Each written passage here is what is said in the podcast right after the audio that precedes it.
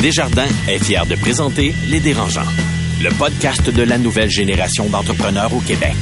Quand les entrepreneurs ont besoin de soutien, chez Desjardins, ils ne dérangent jamais. Visitez desjardins.com par oblique entreprise. Bonjour Étienne. Salut Catherine. Étienne, aujourd'hui, on reçoit Guy Lepage. Euh, Jusqu'à quel point c'est un invité excitant à recevoir? Ben, en fait, Guilla, on le sait pas, mais c'est vraiment un entrepreneur dans l'âme. Puis je pense que lui-même le sait pas non plus quand on l'entend. Mais on, on va, il va vraiment nous partager des choses que jamais dit avant. Puis, entre autres, saviez-vous que RBO était une OBNL à la base? Donc, il avait pas le droit de faire d'argent, mais anyway, il en faisait pas. Fait que- puis, il va vraiment dans les détails sur comment il gère la loyauté avec son staff, ses équipes, euh, puis ses nombreux projets. C'est un entrepreneur en série. Oui, c'est quelqu'un qui est capable de connecter toutes les bulles ensemble. Exactement. On le retrouve dans un instant. Ils font le tour du monde. Signent de gros contrats. Écœurent pas mal de monde. Et nous racontent tout ça. Voici les dérangeants. Bonjour, bienvenue au Dérangeant. Mon nom est Catherine Beauchamp. J'anime ce balado coproduit avec le 96.9 C'est quoi et le 98.5 FM présenté par Desjardins Entreprises. Comme vous le savez, à chaque épisode, on reçoit trois de nos jeunes PDG et aujourd'hui, avec nous dans les studios de Cogeco, on reçoit Marie-Claude Duquette qui est présidente du groupe Triton. Bonjour. Salut, Kat. Étienne Crevier, PDG de MedFuture. Bonjour Étienne. Salut Kat! Et Marie-Philippe Simard qui est PDG, elle, de Swife. Oui, Bonjour. Et je sais que Marie aussi. On voit que biogénique n'apparaît plus. Écoute, on évolue. Biogénique. Oh, qu'est-ce qu'on va faire? s'ennuyer. T'as On réussi va à le plugger encore quand même. Mais je pense qu'à chaque émission, on va le plugger parce que on va s'ennuyer. Écoute, Alors, on va commencer avec notre PPP, c'est-à-dire primeur, plug ou potin. Et j'ai envie de commencer par Marie-Philippe. Comment ça va? Ça va fatigué, mais je pense qu'on est tous comme semi-brûlés. mais euh, non, fatigué, euh, début de début d'automne, euh, toujours rushant, hein, début d'automne. Tu sais, on est comme en été. En tout cas, bien fatigué. Mais plug, je vais faire un salut à la Fondation Montréal Inc., que certains entrepreneurs connaissent, parce qu'on va parler beaucoup d'aujourd'hui de relations entre entrepreneurs, Mhm. positives, négatives, etc. Puis la Fondation m'a approché il y a peut-être six mois pour faire un groupe de co-développement. Fait que c'est pour les gens qui ont gagné un prix avec la Fondation euh, Montréal Inc. Puis on est peut-être, euh, je sais pas, 8, 10 entrepreneurs, puis à chaque mois, on se rencontre, puis on parle d'une problématique spécifique à un entrepreneur. Puis après ça, ben, on donne des commentaires, on donne, on jase. Puis, puis c'est vrai. Moi, j'avais jamais fait ça, un groupe de co-développement. On va en parler tantôt. Puis c'est vraiment sharp. C'est, c'est super. On est tant d'entrepreneurs. Puis euh, je voulais le, je, ouais, je voulais vraiment les saluer pour leur dire euh, bravo. C'est une belle initiative. Puis si vous pouvez l'étendre à d'autres, euh, c'est vraiment, vraiment super. Fait que bravo, Fondation Montréal Inc. Étienne? vraiment cool. Ben écoute, moi, c'est une, un- une plug potin et primeur en même temps parce que, euh, comme les auditeurs ont pu s'en rendre compte, il y a beaucoup de choses qui ont changé dans ma vie entre la troisième et la quatrième saison. On parle plus de biogénique, on parle de med futur maintenant. Puis il y a plein de belles nouvelles qui s'en viennent dans la saison que je vais partager. Mais pour faire aussi du pont sur les relations entre entrepreneurs, ma plug, c'est pour la nouvelle entreprise de ma conjointe, ma blonde. Donc, entre entrepreneurs, on s'influence. Je l'ai convaincue de se partir en affaires. Puis aujourd'hui même, elle lance son entreprise qui s'appelle 10 000 matins. Mais en fait, tu as 10 000 matins dans une carrière, donc tu veux pas en perdre une seule à faire quelque chose que t'aimes pas dans ta vie. Puis c'est apprendre à te connaître, connais-toi toi-même. Donc c'est du coaching de carrière, de l'accompagnement pour, dans le fond, toujours passer chaque matin de ta vie à faire quelque chose que t'aimes, qui te représente. Puis Dieu seul sait que pendant la COVID, il y a beaucoup de gens qui se sont remis en question, du monde qui était en, en communication marketing, qui finalement voulait retourner à l'école pour être en technique policière.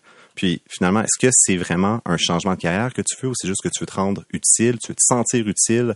Donc, euh, bravo à ma blonde qui euh, fait vraiment un beau monde, un monde meilleur, euh, qui est vraiment une meilleure personne que moi, en fait. Félicitations à ta blonde. C'est quoi ben, son nom? merci. Marie-Lise Champagne. Donc, vous pouvez aller sur le site 10 000matins.com ou marie-lise-champagne.com. Ben, bravo Marie-Lise. Marie-Claude, une autre Marie? Oui, euh, mais dans le fond, euh, moi, je vais parler du fonds EcoLeader euh, qui donne accès à des subventions allant jusqu'à 75% pour aider les entreprises à prendre des actions plus durables à l'intérieur de leurs entreprises. Euh, moi aussi, c'est un plug potin. Euh, je suis maintenant expert euh, au niveau du fonds. Il reste encore beaucoup d'argent à dépenser pour le fonds. C'est vraiment une belle initiative pour aider les entreprises. Là, c'est nous, on est devenus experts justement, puis on a un offre de service pour revoir les stratégies d'emballage de nos clients. Euh, donc, euh, allez-y, cognez à leur porte, ils sont là pour vous. est-ce que c'est une bonne nouvelle qu'il reste beaucoup d'argent ou une mauvaise nouvelle pour le Ben, Québec? Ben, c'est une bonne nouvelle parce qu'il en reste. Ah, oui, C'est mais comme- parce qu'il n'y a pas assez de monde qui en Ouais, mais peut-être demande. qu'ils savent pas. Tu sais, souvent, des Non, fois, les gens ne savent Non, pas. c'est ça. Puis là, c'est qu'il reste un an. Là, fait que gâtez-vous. Fait que demain, on brûle le fond. À sec. Restez avec nous jusqu'à la fin du balado parce qu'aujourd'hui, notre débat va porter sur l'entraide entre entrepreneurs. Donc, est-ce qu'il existe une collégialité, une façon de s'entraider euh, entre entreprises? Est-ce qu'on est trop compétitif? Ben, on va vous donner les réponses à la toute fin. Écoutez ça, ça vaut la peine. Êtes-vous prêts pour l'entrevue? Oui. Let's go. On passe à Guillaume Lepage. Le podcast de la nouvelle génération d'entrepreneurs au Québec. On connaît Guy Lepage comme l'animateur, mais ce qu'on sait moins, c'est qu'il s'implique énormément en coulisses, comme producteur, comme créateur, aussi comme scénariste. Et aujourd'hui, ben, ce qu'on va tenter de trouver, c'est est-ce que c'est un homme d'affaires? Est-ce qu'il y a une fibre d'entrepreneur qui se cache en lui? Il est avec nous. Bonjour Guy Lepage. Bonjour Catherine Beauchamp. Bienvenue au dérangeant. Écoute, euh, Guilla, euh, on te connaît parce que évidemment, t'es animateur, de tout le monde en parle, mais t'es aussi un producteur, t'as différents projets. Je pense entre autres à, à Bébéatrice. T'as été copropriétaire d'un restaurant. Euh, J'aimerais ça savoir si tu penses avoir la fibre entrepreneuriale. Déjà, là, d'emblée, si je te pose ça. Euh, certainement dans les relations humaines, oui, puis dans le mener à bien des projets créatifs. Est-ce que je maximise euh, ma façon de gérer euh, une entreprise? Ça, j'en ai aucune idée parce que j'ai appris sur le tas, moi. Quand j'avais 20 ans, j'ai terminé l'université à l'UQAM, puis j'avais pas de job. En fait, les jobs qu'on m'offrait ne m'intéressaient pas. Euh, j'avais un stage de radio qui s'appelait Rock et Belles Oreilles. Euh, ça, c'est une histoire que vous connaissez, mais très rapidement, il a fallu qu'on s'incorpore pour pouvoir avoir des, des, des, des projets. Il y avait des, des projets euh, quand tu étais sur l'assurance chômage, c'était des projets d'emploi. Alors, il a fallu qu'on s'incorpore. Et comme je connaissais rien là-dedans, qu'on n'avait pas d'argent pour payer un avocat, j'avais pris la charte de CIBL où je travaillais et je l'avais recopiée en remplaçant euh, Rock et- CIBL par Rock et Belles Oreilles et euh, aussi en enlevant une coupe d'affaires où ça disait que on pouvait émettre jusqu'à Saint-Hyacinthe parce que ça n'avait pas rapport. Sauf que ce que j'ai oublié d'enlever, c'est organisme à but non lucratif. Alors, pendant quatre ans, alors, pendant quatre ans, et Belles Oreilles était un organisme à but non lucratif, ce qui était pas faux parce qu'on faisait pas une scène. Mais il est venu un moment où euh, quelqu'un a allumé et on a, il a fallu qu'on fonde euh, très rapidement Rock et Belles Oreilles International, qui était à but lucratif. Pourquoi international? Parce qu'on avait le choix. euh, on pouvait pas s'appeler Rock et Belles Oreilles parce qu'il y avait déjà une compagnie qui s'appelait comme ça, la nôtre. Fait qu'on avait le choix entre Rock et Belles Oreilles du Canada ou Rock et Belles Oreilles International. Alors, évidemment, on a dit Rock et Belles Oreilles International. Ça veut dire qu'à ce moment-là, vous commenciez à faire des sous, vous commenciez à avoir des projets et, et à réfléchir d'une autre façon avec RBO. Oui, mais euh, ce qui nous a fait surtout réfléchir, c'est que euh, les trois premières années, là, évidemment, on était à CIBL, on était les stars de CIBL. Fait qu'on comprend que c'est assez régional. Et on aimait ça. Euh, on était jeunes, on faisait nos affaires, on faisait ce qu'on voulait. On avait commencé à faire des shows. Puis euh, au Café Campus, au Fofone électrique, il y, avait un petit buzz autour d'Arbido. Puis là, on est parti en France participer à un concours de radio euh, FM à La Rochelle. Puis pour faire une histoire courte, euh, on l'a gagné. Fait que nos premiers articles étaient dans Le Monde puis dans Libération. Puis quand on est revenu au Québec, c'est quoi nous a offert une job? Euh, on a enregistré un disque où on a fait une chanson, entre autres, qui s'appelait Sarah Rap, qui est devenue numéro un sur Radio FM. On a animé les lundis juste pour rire, puis on a eu le, on était les vedettes de cette année-là. Et on a gagné Révélation de l'année. Alors, à partir du moment, cette année-là a été un point charnière parce que nous autres, c'était genre, euh, on est un peu freak, on a du fun, on veut s'amuser. Et là, tout à coup, on est obligé d'assumer le fait qu'on est la révélation de l'année, c'est important. Donc, c'est un vrai travail et on sera plus jugé de la même façon à partir de maintenant. Et ça, euh, on était content là, mais c'était la première fois qu'on réalisait qu'on avait une grave, euh, une responsabilité, disons, professionnelle. Étienne? Donc, dans le fond, ce que tu me dis, Guillard, c'est nul n'est prophète dans son pays, là. On, on doit, quand on a du succès à Ben, l'extérieur. ça. T'as as raison, parce qu'on n'était pas meilleur trois semaines avant. C'était la même chose. Non, non, mais c'est vrai. Puis comment ça fonctionne quand tu as incorporé RBO? Est-ce que vous étiez tous co-actionnaires à 20% toute la gang avec des droits de vote? Ça a toujours été ça. Wow. RBO est encore aujourd'hui. Euh, écoute, premièrement, notre surnom là, dans RBO, les gens qui travaillent autour de nous, c'est le politburo. Nous, on décide, on prend des décisions. Il n'y a personne d'autre à part nous qui les prenons. Puis quand on sort de là, ben, vous avez une réponse. C'est ça qu'on fait ou on le fait pas. Alors oui, c'était comme ça. Ça a toujours été comme ça. Où on a commencé à modifier un peu les choses, c'est quand on a eu des carrières professionnelles. Parce qu'avant, là, que tu écrivais plus ou moins de textes, que tu faisais de la comptabilité, que tu charroyais les, les, les- le stock de linge, tout le monde était payé pareil. Tellement pareil que si j'allais faire une entrevue, puis qu'on me donnait euh, 200 dollars, ben c'était soustrait de mon revenu. Pour Wow. que tout le monde ait la même chose. Puis on l'a toujours gardé. La seule chose qu'on a fait de différent, c'est autour des années 2000, quand on avait notre carrière chacun de notre bord, puis qu'il continuait à y avoir des projets de RBO. Quand l'un de nous travaillait, par exemple, comme monteur ou recherchiste ou réalisateur pour nous, on lui donnait le vrai cachet qu'il aurait dû gagner dans le milieu artistique en faisant ça. Puis le reste, on le séparait.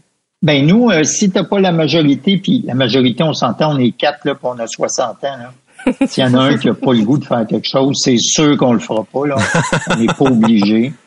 Mais on réussit à convaincre, des fois, les moins enthousiastes.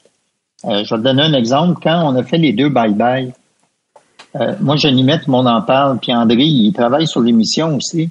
Ça nous tentait pas beaucoup, surtout moi, parce que j'étais débordé, là. Je, puis, les autres étaient tellement enthousiastes que j'ai dit, moi, il est hors de question que le groupe que j'ai fondé, euh, je vais l'empêcher de faire quelque chose alors que c'est grâce à, RBO qu'on est tous rendus là. Fait que moi, en fait, je dis jamais non à aucun projet. C'est RBO. C'est moi la guidoune de la gang. là. je dis tout le temps oui, alors que j'ai pas le temps. J'ai vraiment pas le temps. Si quelqu'un dit, hey, on préfère ça, je dis, ah oui. je dis tout le temps oui. Marie-Philippe? Ouais, tu disais tantôt que, tu sais, au début, ben, vous aviez pas mal tout le même cachet, là, fait que vous le splittiez à, à gang, mais là, quand justement vous avez eu chacun votre carrière, comment vous avez fait pour gérer? Ben là, c'est qu'on avait arrêté, c'est-à-dire on avait pris une année sabbatique qui a duré euh, quelques années. Alors évidemment, moi, quand je faisais mon talk show que je faisais euh, euh, un gars, fille, c'était mes cachets à moi, ça c'est normal. Mais il y avait, à chaque fois qu'il y avait des trucs d'RBO qui continuaient, c'était tout le temps la même chose. C'était tout le temps, tout le temps euh, égal. Guilla, euh, euh, tu es accompagné de Jacques Coprimo depuis le début de ta carrière, en tout cas presque le début de ta carrière, corrige-moi si je me trompe. mais 40 ans. 40 ans. 40 ans. Jacques, Ouais. qu'est-ce qui t'a apporté dans ta carrière? Qu'est-ce que ça a changé d'avoir un agent et de l'avoir aussi longtemps? Ben, honnêtement, si Jacques n'était pas mon gérant aujourd'hui, je ne saurais pas comment expliquer tout ce qu'on a fait ensemble à, un, agent compétent. Parce que notre relation n'est pas basée sur euh, une relation agent-actiste. Euh, Jacques est un actionnaire de Rock et Belles Oreilles. Lui, son travail, c'est d'être gérant. Alors, il reçoit sa part de... C'est ça, c'est comme ça qu'il est payé dans le cadre de Rock et Belles Oreilles. Rock et Belles Oreilles, c'est une bébite à, à quatre et cinq têtes euh, à l'époque qui était qui fonctionnait pas du tout dans les patterns commerciaux et culturels qui existaient. Alors Jacques, tout comme nous, a appris son travail sur le tas, puis le tas, ben, c'était nous. Pas de face, là, on a plein de clauses dans nos contrats de télévision. Des, moi, j'ai, évidemment, je, je peux vraiment demander euh, beaucoup. Et ces clauses-là, c'est toutes des clauses que nous avons imposées au fil des années à des diffuseurs, ou des façons de procéder, ou des droits de veto, etc. Euh, la plupart des contrats sur lesquels que je signe, même avec des producteurs avec que, que je connais pas, sont basés sur les contrats de Rocky Oreilles. on les impose, en guillemets. On dit, on veut cette clause-là, on veut cette clause-là. Puis là, les gens ils disent, non, non, on signe pas ça d'habitude, ben fuck off, t'as pas de deal. Puis le lendemain, ils rappellent, puis ils disent, OK, on va la prendre. En fait, c'est pas compliqué, c'est que toutes les clauses importantes que je trouve importantes et que souvent euh, viennent de RBO, je les ai dans tous mes contrats, au complet. À part c'est pour faire, mettons, un podcast. ça, t'avais pas de clause, hein? Non. Non, mais, euh, mais puis je vais te dire aussi une autre chose. La façon que je fonctionne avec mon avec euh, Jacques, puis il le sait, puis c'est comme ça qu'il négocie, c'est que moi, j'ai trois tarifs. C'est le plus. Si le projet est sur moi, là, c'est le plus. C'est scale, c'est-à-dire comme tout le monde, ou gratis. Moi, je moi, je veux arriver dans une émission, la troisième saison, puis demander plus d'argent que les vedettes. Je fais pas ça. Je suis contre ça. Si tout le monde est payé 1000 pièces, je veux 1000 pièces. Puis si les gens me disent, euh, on n'a pas beaucoup d'argent, on va vous donner 183 pièces, donne-moi rien, je vais te le faire gratis. C'est gratis, scale ou beaucoup trop. Et, et Guilla, tu sais, quand on parlait de un peu inventer, inventer son travail, ce que vous avez fait avec RBO, ça s'est reproduit après avec Tout le monde en parle, qui était un format euh, qui était populaire en France, mais quand on l'a amené ici au Québec, on connaissait pas ce genre de talk show là, et ça s'est imposé. Vous allez entamer votre 18e saison cette année. Je me demandais, est-ce que tu as dû justement euh, réapprendre certains rouage du métier d'animateur, il y avait eu besoin d'amour qui avait pas fonctionné avant. Comment tu t'es senti au début de Tout le monde en parle et comment tu es là présentement? Ben moi, j'aborde toujours les, projets avec enthousiasme et inconscience, ce qui m'aide beaucoup. Je suis pas quelqu'un de très nerveux, moi. C'est-à-dire, c'est sûr que la, première émission de Tout le monde en parle ou le premier gala de la disque, j'ai des petits papillons, mais très, très, très rapidement, euh, je, je retrouve mes traces je retrouve mes tracks, euh, je m'installe puis j'impose un peu euh, ma façon de travailler parce que c'est la seule que je connais. Fait que j'ai toujours fonctionné comme ça. Pendant, mais je vais t'avouer que pendant tout le monde en parle, pendant plusieurs années, j'avais l'air plus à l'aise que je l'étais parce que je me sentais responsable des invités. Ce qui n'est pas le cas quand j'écris euh, un gars, une fille ou, une, ou bébé actrice ou RBO. Si t'aimes pas ça, regarde d'autres choses. Euh, moi, je vais rien changer pour toi. Mais quand tu reçois un invité, particulièrement quelqu'un qui est sur euh, qui est sur la sellette ou quelqu'un qui a jamais fait d'entrevue, tu développes un, un, peu un syndrome de Stockholm. Tu n'as pas envie que cette apparition-là soit la pire de sa vie à cause de toi. Si c'est à cause de lui, ça, ça me dérange pas si quelqu'un vient se planter, à tout le monde en parle, puis que c'est de sa faute, c'est la vie. Mais s'il s'est planté à cause de moi, qui a mal fait mon travail, ça, j'ai de la difficulté à, l'assumer. Puis à un certain moment, après plusieurs années, là, je sais pas combien, mais 7, 8, j'ai décidé que j'étais pas le meilleur animateur euh, au Québec, mais que j'étais le meilleur animateur de tout le monde en parle. Puis que c'est moi c'est mon siège, c'est mon salon. Je suis là depuis le début. Puis je suis pas tout seul à être là depuis le début. D'ailleurs, moi, je suis quelqu'un de fidèle avec mes équipes. Il y a au moins huit personnes qui sont là depuis 18 ans. Euh, mais que j'ai décidé que c'est moi qui fais le montage, c'est moi le producteur au contenu, c'est moi qui anime. À un certain moment, assume, assume que c'est ton choix d'être là, c'est ton choix de poser ces questions-là, puis de les présenter, puis de les monter comme ça. Alors depuis ce temps-là, ben c'est ça les, le studio de Tout le monde en parle, c'est mon salon. Puis, euh, je le dis pas à tout le monde, là, mais c'est comme ça que je me sens. Marie-Philippe. Ben, quand il s'est passé l'année passée la saga avec Danny Turcotte, là, qui, qui était justifiée, puis Danny a décidé de, de quitter l'émission, y a-tu un moment donné, tu t'es dit, tu moi aussi, là, je pense que j'ai fait le tour, puis je t'en ai, là, parce que vous vous faites ramasser, vous veux pas à chaque émission, là? Non, mais je suis pas comme Danny, moi. Danny, puis Danny est comme la plupart des gens, c'est-à-dire s'il y a 100 personnes qui disent euh, t'es pourri, il prend ça personnel. Moi, je suis super bon en mathématiques, puis 100 personnes sur 1,3 million, c'est en dedans du 1 là. Fait je m'en fous un peu. C'est les conséquences de mon travail, c'est mon service après-vente. Il y a 1,3 million de personnes satisfaites, puis il y en a euh, mettons 1000 qui sont en crise. Je trouve que c'est une bonne moyenne. Euh, puis c'est ça que j'essayais des fois d'expliquer à Danny. J'ai dit, hey man, c'est parce que t'es la plus grosse tribune là, au, Québec. Là. C'est pas comme si tu faisais euh, une entrevue à, Radio-Canada le samedi matin. Là. Il y a du monde en tabarouette qui regarde ça. Puis, mais euh, Danny, il est sensible. Il y a des gens qui se sont acharnés sur lui. Il n'y a pas ma carapace, mais peu de gens l'ont, pour être bien honnête. Puis moi, je trouve déjà que j'ai trop d'amis dans la vie, fait que ça me dérange pas le monde qui m'aime pas. Mais pour le vrai, là, je m'en fous, là. Puis tu sais, j'ai réussi à gagner, je sais pas quoi, 20 prix de popularité donnés par le public en disant tout ce que je veux. Je vais pas changer, euh, je vais pas changer aujourd'hui. Puis on dit souvent que le succès dans, en, business ou même euh, dans, les projets, c'est, le talent. Ça. ça prend une équipe. Puis tu parles de ton équipe, ça a l'air d'être une gang bourrée de talent. Je suis un peu jaloux pour vrai, en toute transparence. comment tu, comment tu t'es entouré? Comment tu as choisi ce monde-là? Qu'est-ce qui fait qu'une personne plus qu'une autre t'a continué à travailler avec elle? Puis justement, comment tu gardes cette équipe-là autour de toi? Ben, je, je, vais me lancer des fleurs parce que je trouve que c'est ça que je fais le mieux dans la vie. Moi, je, je suis un créateur. Alors, je suis entouré de gens créatifs et je sais que il n'y a pas de modus operandi dans la création. Il y a juste de la livraison. Moi, là, que tu travailles à la dernière minute, à 4 heures du matin, ou que tu sois prêt trois semaines à l'avance, ça veut rien dire pour moi. Mais encore, Alice, je vais regarder ce que tu as fait, puis si c'est bon, même si tu l'as fait en cinq minutes, je vais te féliciter. Puis si tu as passé trois semaines à être à côté de la traque, je vais te dire que tu n'as pas bien travaillé. Mais ça m'arrive de moins en moins de dire ça parce que j'ai vraiment le tour pour m'entourer. Euh, puis je suis fidèle à mes équipes.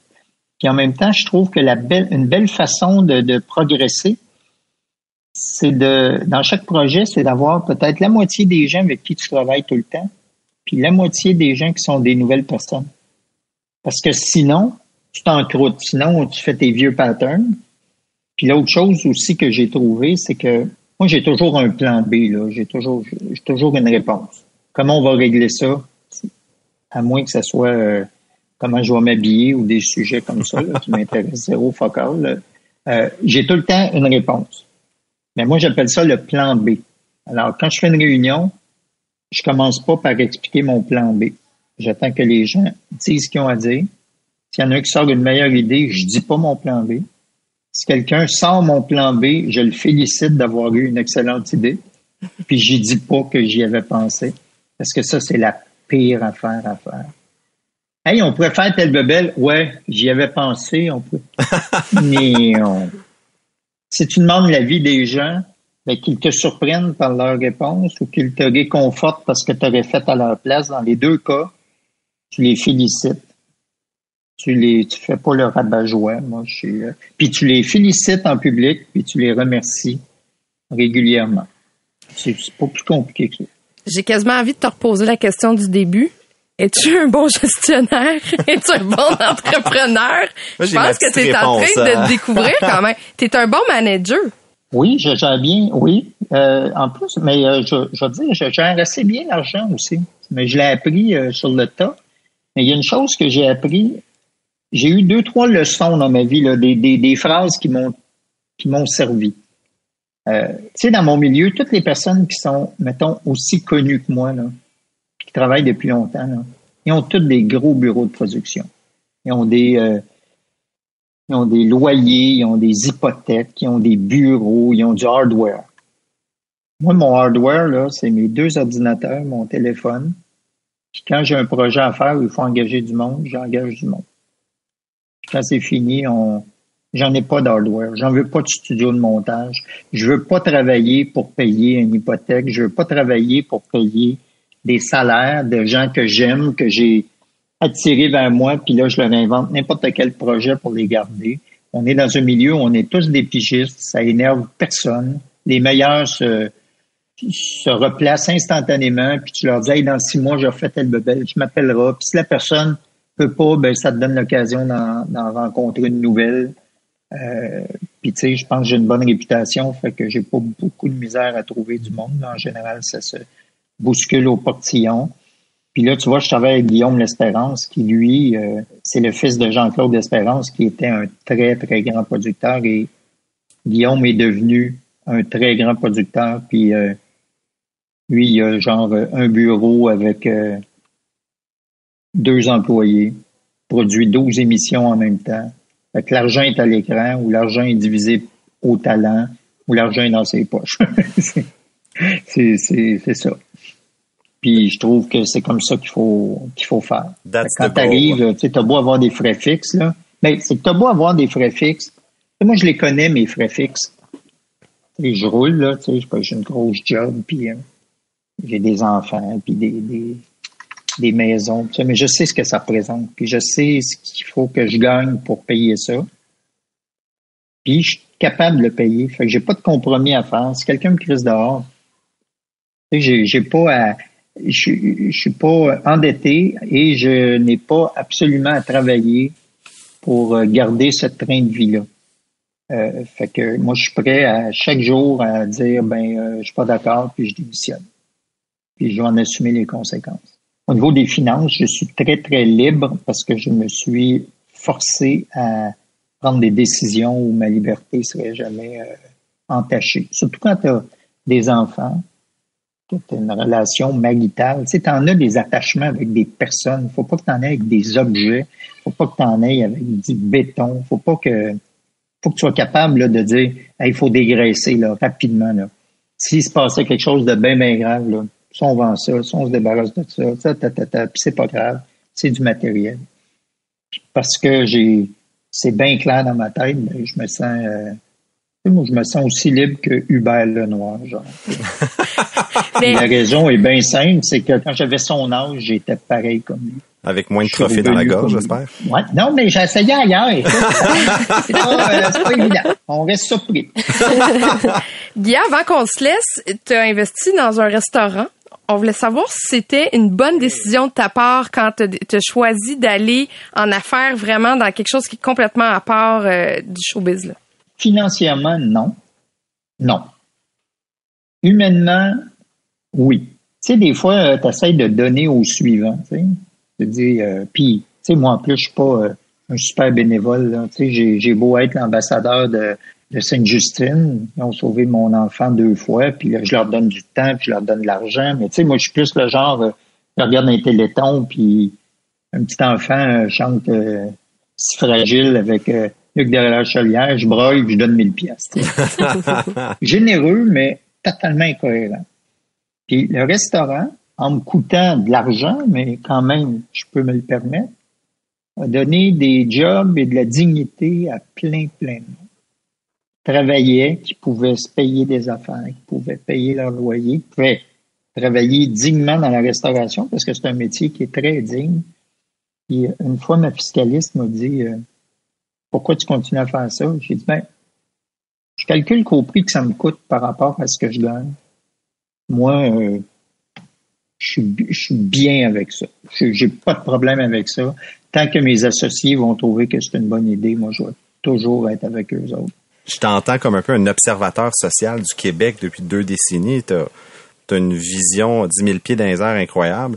T'as-tu vu depuis quelques années un, rapprochement entre les Québécois et ces entrepreneurs de, de notre entourage, qu'il y a comme un maillage un peu plus fort d'année en année? Ben oui, on est une, on est une société d'entrepreneurs, les Québécois. C'est qu'on on a toujours été des entrepreneurs dans l'âme, mais avant, on avait des patrons anglophones qui étaient euh, pas tellement bienveillants et qui nous empêchaient de. Et ces gens-là sont décédés, heureusement. Et les enfants qu'ils ont eus sont. Non, non, mais. C'est vrai. Non, non, mais les jeunes, les jeunes anglophones, je dis jeunes, 50 ans, 40 ans et moins, là, des familles riches anglophones, ils n'ont pas la même attitude que leurs parents. Euh, ils sont souvent associés avec euh, les francophones. C'est des maintenant des des, des, euh, des bureaux d'avocats avec un actionnaire francophone puis anglophone, il y en a plein à Montréal. tu sais, ça, ça a beaucoup changé, mais on est on est vraiment le, le pays de la PME. Tout le monde s'essaye à peu près tout le monde s'est rendu compte, à moins que tu sois un très, très haut salarié, ta seule façon un peu de, changer ta vie, c'est de c'est d'essayer de partir en affaires, c'est d'essayer d'avoir une petite business à côté. Tu sais, je regarde ma blonde là, qui est productrice en télé, là, elle a commencé avec un projet. Là, maintenant, plein de monde veut travailler avec elle. Mais ça commence. Un est devenu deux.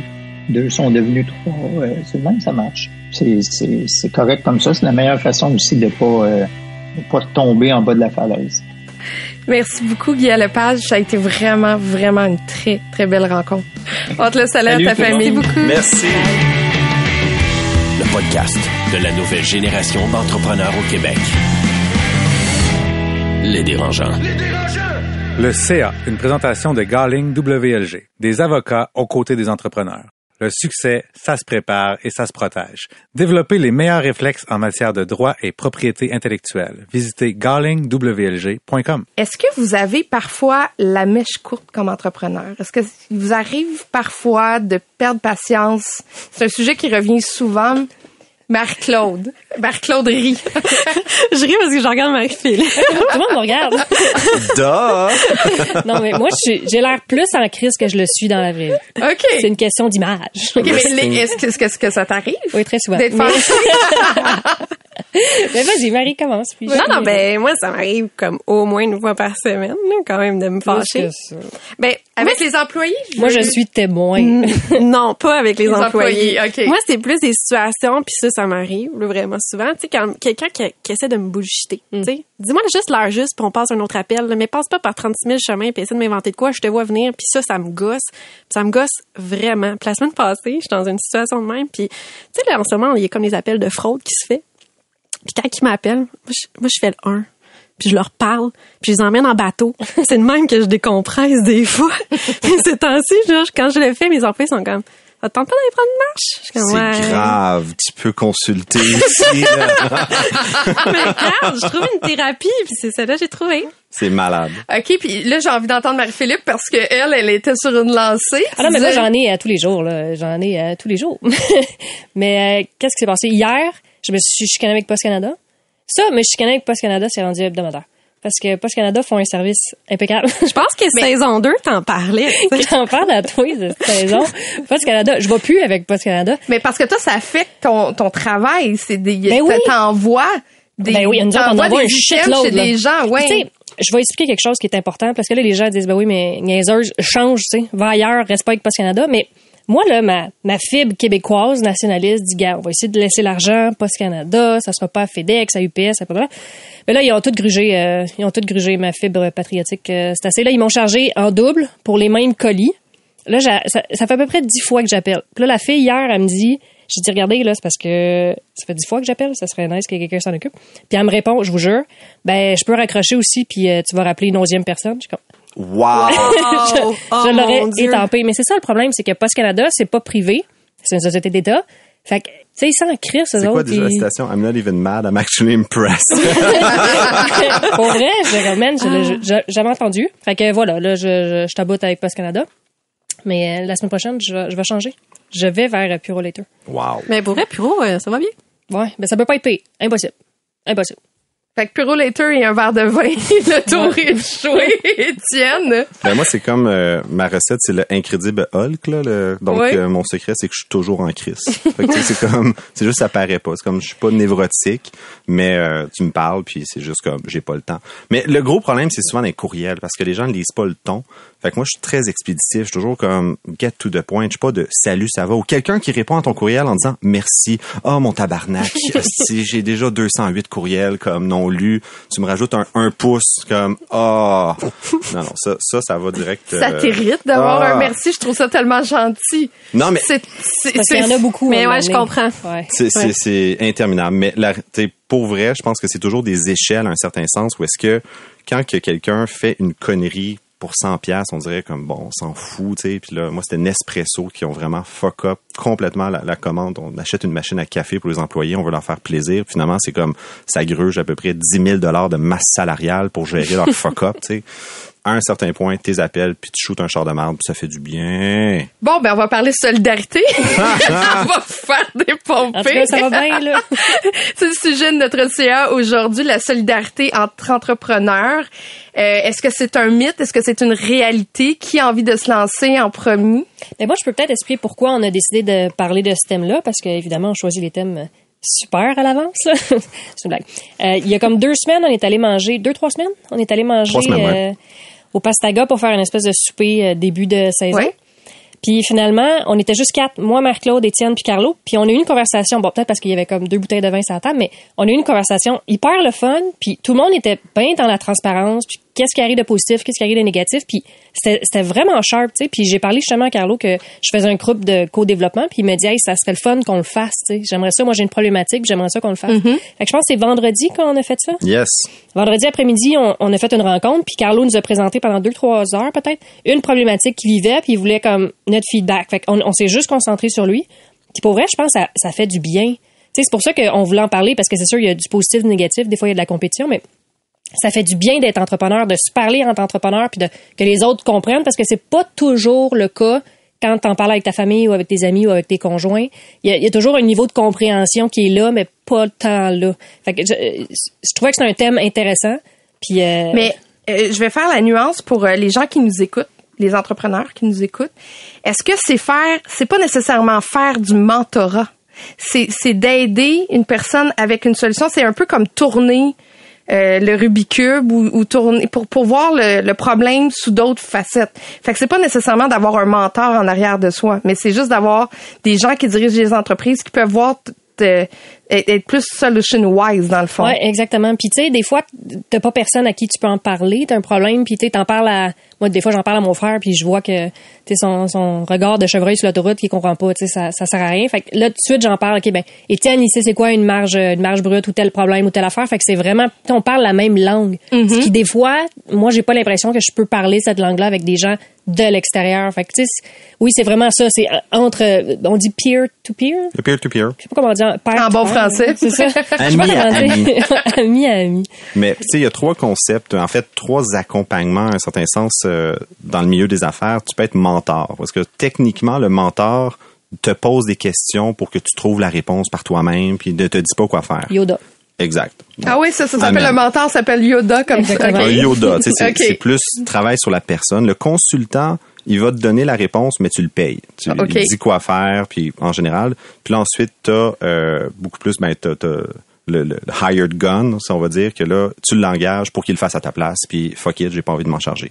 Donc, le- la solidarité entrepreneur, ce que je trouve le fun, c'est que t'appelles ton entourage d'entrepreneurs, ça devient comme des consultants gratuits on demand qui te chargent pas, mais qui vont te dire, ben moi j'aurais fait ça comme ça à ta place, puis regarde, t'en fais ce que tu veux. C'est un focus group d'une personne.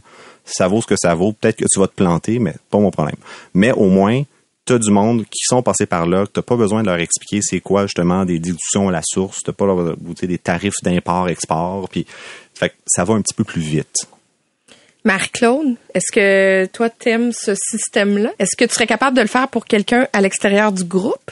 Ben dans le fond, moi, mon entourage est hyper crucial. J'ai beaucoup d'amis entrepreneurs. Puis la beauté de ça, c'est que chaque personne a des forces. Chaque personne a sa type de business, a ses compétences. Puis des fois, ce qui arrive, c'est qu'on est tellement proche de l'arme qu'on n'est pas on manque de perspective. Fait que des fois, c'est juste de décrocher le téléphone puis de dire, hey, je pense que cette personne-là pourra. Puis des fois, tu choisis qui t'appelle parce que tu, tu il y a des affaires que tu veux entendre, des affaires que tu veux peut-être pas Ah entendre oui? aussi. OK. Que tu choisis le monde que t'appelles, mais je pense que c'est comme dans tout. Puis t'as bien t'entourer. Puis oui, effectivement, à un moment donné, que tes amis peuvent pas, tu sais, tes amis proches, ta garde rapprochée, ça veut pas dire qu'ils vont tout comprendre. Ils peuvent avoir de l'empathie vers ce que tu vis, mais tu sais, quand il arrive le temps de prendre des décisions, des choses plus sérieuses, euh, ben tu sais, c'est sûr que d'avoir un bon entourage d'amis entrepreneurs. Puis oui, il y a des gros, tu sais, comme a parlé Marie tantôt, il y a des groupements aussi qui se fait, que c'est vraiment plus structuré pour s'entraider, mais dans tous les cas, juste avoir euh, coupe de noms dans ton téléphone, euh, c'est toujours pratique. OK. Est-ce que toi, t'es capable de conseiller quelqu'un d'autre?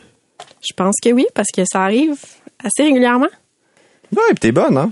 Est-ce que vous avez déjà senti a des entrepreneurs, pas nécessairement au sein des dérangeants, mais qui manquaient de générosité avec leurs conseils? Ah, tellement, tout le temps.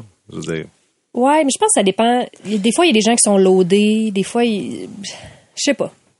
Moi, Ben, je sais pas. Je, je, va être positif. Mais je sais, je pense que t'as aussi ta garde à toi. Tu sais, t'as tes gens autour de toi qui, qui, qui gravitent autour de toi. Tu sais, les personnes qui m'appellent, c'est aussi des personnes que je vais appeler. Puis finalement, et vice versa, t'apprends puis tu développes ensemble. Puis euh, fait que la personne qui donne pas de conseils, j'imagine que Ouais, puis tu sais, on parle de garde rapprochée, mais Guy Lepage en a parlé dans son entrevue, mais c'est dur à établir. Tu sais, nous autres, ça fait longtemps qu'on se connaît au dérangeant, ça fait quoi, quatre ans? Non, ça achève, là. Étienne, on est déjà, on est déjà à bout. Mais euh, tu sais, ça, ça prend du temps avant d'être à l'aise, de pouvoir dire les vraies affaires. Tu sais, on, on en parlait. Je me rappelle plus quel épisode, mais le fake it till you make it. Même avec tes amis entrepreneurs, ça prend du temps avant de baisser ces barrières là, puis de dire regardez, D'avoir confiance, oui. ça, ça chire là. Il y a telle affaire qui marche pas pas en tout, puis sais, ça- on le fait pas avec dans, dans des 5 à 7 où on va ça prend ça prend du temps puis faut c'est comme on est on est comme des animaux, tu sais, faut être apprivoisé avant d'être capable de de faire ça parce Ben, que surtout si t'as été, tu t'es déjà, moi j'ai tout le temps été souvent trop transparente. Puis à un moment donné, je vais être, oh, attends une minute, non, non, non, là. Ouais. moi aussi je vais faker parce que je me rends compte, là c'est de, de te faire justement réap, tu sais, je veux dire. La comme- balle revient pas, dans le fond. Non, pas tout le temps. Étienne? ça s'apprend ça parce que d'être dans l'authenticité, pour moi, c'est toujours payant. Puis, tu sais, Guillaume en parlait dans son entrevue, à un certain sens, que lui, il dit toujours oui. Tu sais, il dit, je suis comme un peu la guidoune qui dit oui à tous les projets. Ben, j'étais un peu dans ce sens-là où est-ce que j'ai été une guidoune très longtemps de tous les réseaux potentiels d'entrepreneurs. Puis dès qu'on disait, ah, je pars un groupe d'entrepreneurs, puis en faire partie. OK! J'étais comme le cheerleader sur commande que tu faisais venir. Puis, pour vrai, j'en ai essayé plusieurs. J'ai essayé euh, EO, Entrepreneur Organization. J'ai essayé YPO, Young President Organization. J'ai fait l'école entrepreneurship de Beauce. J'ai fait la Fondation Montréal Inc. C'est fascinant comment t'as des preneurs puis t'as des donneurs, hein, dans la vie. Puis quand t'es spot assez vite au final, des comme juste ceux qui prennent, qui prennent, qui prennent, qui donnent pas en échange. Mais j'ai pas envie de moi me prostituer puis de changer ça. J'ai envie de continuer d'être un donneur. Fait que j'ai toujours envie de répondre au téléphone, mais ça attire, t'attires ce, ce chakra-là. Ouais, ben moi je me suis fait donner le livre euh, Giver Taker en Qu'est-ce que ça dit, en, en gros, c'est ça? C'est que Ben, c'est pas c'est égal? T'as, t'as différents types de personnalités. Là. T'as des gens qui donnent, t'as des gens qui reçoivent. Que c'est, c'est give and take. Euh, puis c'est- finalement, au, tu à la fin du livre, c'est d'apprendre euh, c'est qui qui gagne au bout de la ligne. C'est-tu le giver? C'est-tu le taker? C'est le giver-taker. Fait que je donnerai pas le punch si vous voulez le lire. Puis moi, on m'a dit de le lire parce que ça a l'air que je donnais trop. Puis il me dit, tu sais, ça serait peut-être bon que tu mettes tes limites en nez. Puis j'ai dit, OK, mais le punch quand même à la fin, le giver, si, dis-le, si le giver donne intelligemment, il gagne. il gagne. OK. Moi, j'ai envie de vous poser une, une, une dernière question. Pour les gens qui nous écoutent, encore une fois, ce serait quoi le meilleur conseil à leur donner, justement? Est-ce que c'est l'entourage? Parce que vous, vous vous êtes trouvés. Vous avez votre groupe. Vous, vous pouvez vous amener des problématiques. Vous, vous savez qu'il y a quelqu'un qui va être là pour répondre. Mais quelqu'un qui est entrepreneur, qui est tout seul, qu'est-ce qu'il fait? Ben, il y a beaucoup de. Là, c'est sûr qu'avec la COVID, c'est plus délicat, là. Mais il y a plein, plein d'organismes, de groupes qui. Tu sais, la Jeune Chambre de commerce, c'est un groupe pour les entrepreneurs, euh, Fondation Montréal Inc. Il y en- il y, en a quand même beaucoup qui existent. Euh, je commencerai par ça. Puis à un moment donné, tu te fais un réseau tranquillement. Tu sais, c'est c'est quand même un petit milieu, là. C'est un, c'est un petit monde. Fait que tu finis par connaître un peu tout le monde. Mais euh, je commencerai avec euh, ces ressources-là, ouais. Étienne? Ben, de juste partir avec l'idée que on s'en calisse que ça donne quelque chose ou pas, t'es là pour l'humain.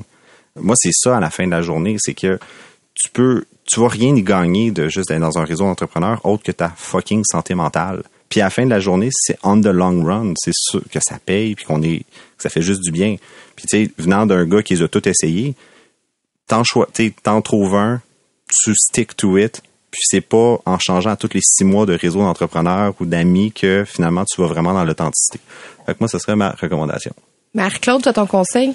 Ben, moi, j'ai fait un peu comme Étienne. là. Je pense que je les ai toutes T'étais une guidoune? Je suis une, je suis une guidoune. Je suis, je suis une guidoune. Non, mais, tu sais, je suis investie, là, tu sais, je, je, je suis présidente d'un aile jeunesse, de chambre de commerce, puis tu sais, ça me tient vraiment à cœur. Je me suis investie beaucoup avec l'école d'entrepreneurship de Beauce. Puis, tu vois, puis j'ai fait IO aussi. Mais moi, je me suis, j'ai trouvé des gens, tu sais, comme dans chaque chose. C'est pas, je me suis pas accrochée à une cellule, c'est plus une ou deux personnes, une autre, tu sais, c'est, finalement, il faut que tu aies une connexion avec les gens. Moi, je trouve que l'aspect humain, l'aspect des valeurs, tout ça, c'est ça qui va déterminer à qui tu vas être capable de t'ouvrir, qui va avoir un échange qui va être authentique, puis qui va vraiment avoir ce service d'entraide-là. là. C'est vraiment l'humain, les valeurs. Ben, merci beaucoup. Et euh, j'ai bien hâte de voir si on se reparle dans cinq ans, si tous ces conseils seront toujours là. Ça, ça donne des frissons. Absolument. Marie-Philippe Simard, merci beaucoup, Étienne Crevier et Marc-Claude Duquette. Merci d'avoir été avec nous et on se retrouve pour un prochain épisode des Dérangeants. Merci, Kat. Bye. Le podcast de la nouvelle génération d'entrepreneurs au Québec. Les Dérangeants. Les Dérangeants!